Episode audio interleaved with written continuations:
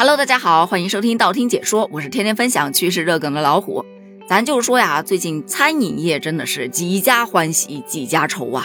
比方说，近日在短视频平台有一则视频特别火，说是在山东淄博有一家烧烤店门口排了特别长的队伍，店主就拿个喇叭在门口喊：“我这还有一个半小时才营业呀，你们就为了吃一顿烧烤要在这站一个半小时，你们自己算算呢。”我也是为了更好的服务你们啊，那你们要是愿意排，我也没办法啊。语气当中透露着满满的无奈，而被他劝的那些排队的顾客呢，不为所动，十分淡定的继续排队。我内心是十分疑惑的，什么烧烤啊，能有这么好吃？店主这样劝退顾客，我也是真没想到啊。不过也就因为他这一则视频，可能去吃的人就更多了。这会不会是一种反向营销呢？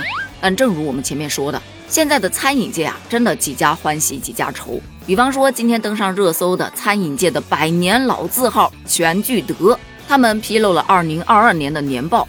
年报上显示，去年全聚德的营收约为七点一九亿元，同比下滑了百分之二十四点一六。后面还有非常多的数据，无一不是在亏损。最后来了一句总结：这已经是全聚德连续第三年亏损了。这个消息没想到遭到了网友们的吐槽，就说啊，卖这么贵还能亏本啊？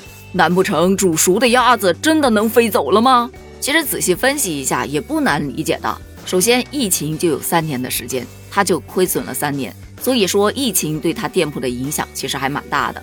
其二，原材料价格上涨，成本也往上涨，那它的售价自然也往上涨了，这就劝退了一部分小伙伴喽。另外，现在呀，市场都在拼服务，而据很多吃全聚德的小伙伴反映，说这百年老字号的服务啊，一直就没跟上，产品又缺乏创新，定价还那么高，慢慢的不就失去生命力了吗？他们才是最应该脱下长衫的。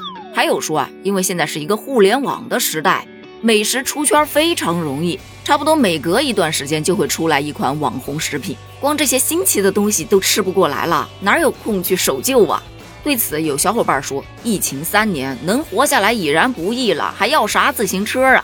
不过，我个人觉得呀，他们应该很快会创新吧，因为再不创新，真的很有可能会继续再亏三年呢。但怎么说呢？毕竟他底子厚，亏三年他还能承受得住。但今天的另外一则新闻，就真的把那些想要辞职去开店的小伙伴给劝头脑清醒，说在河南有三位年轻人，他们合伙投资了二十多万元，开了一家汉堡店。然而开业一个月了，一天的营业额仅仅只有七十九点二元。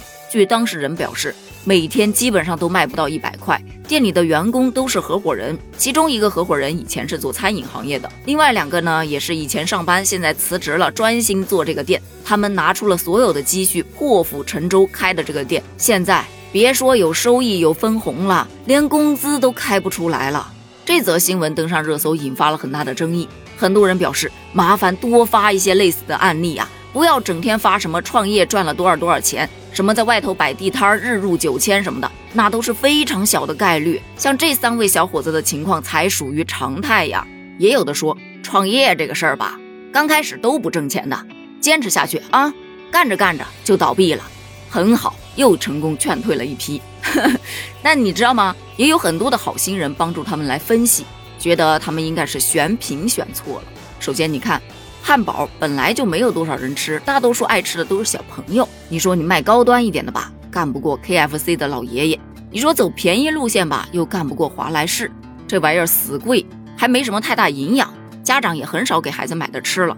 你卖汉堡不如卖肉夹馍喽，又便宜又接地气，受众面还大。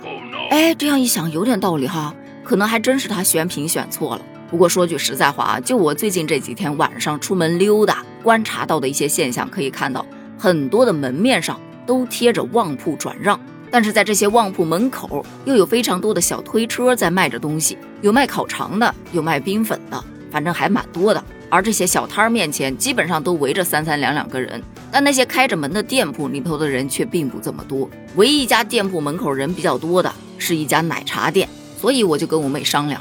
要不咱也来开个小夜市摊儿吧，又能省下门面费，还没有什么压力。心情好我就出个摊儿，心情不好我就不出摊儿。咱也不做太多，有人买就卖，没人买咱还可以留着自己吃。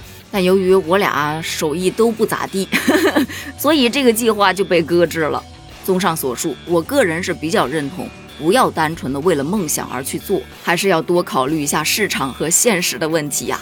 对此，你又有什么样的看法呢？如果让你去开个店，你想开个什么店呢？欢迎给我提供思路哦。咱们评论区见，拜拜。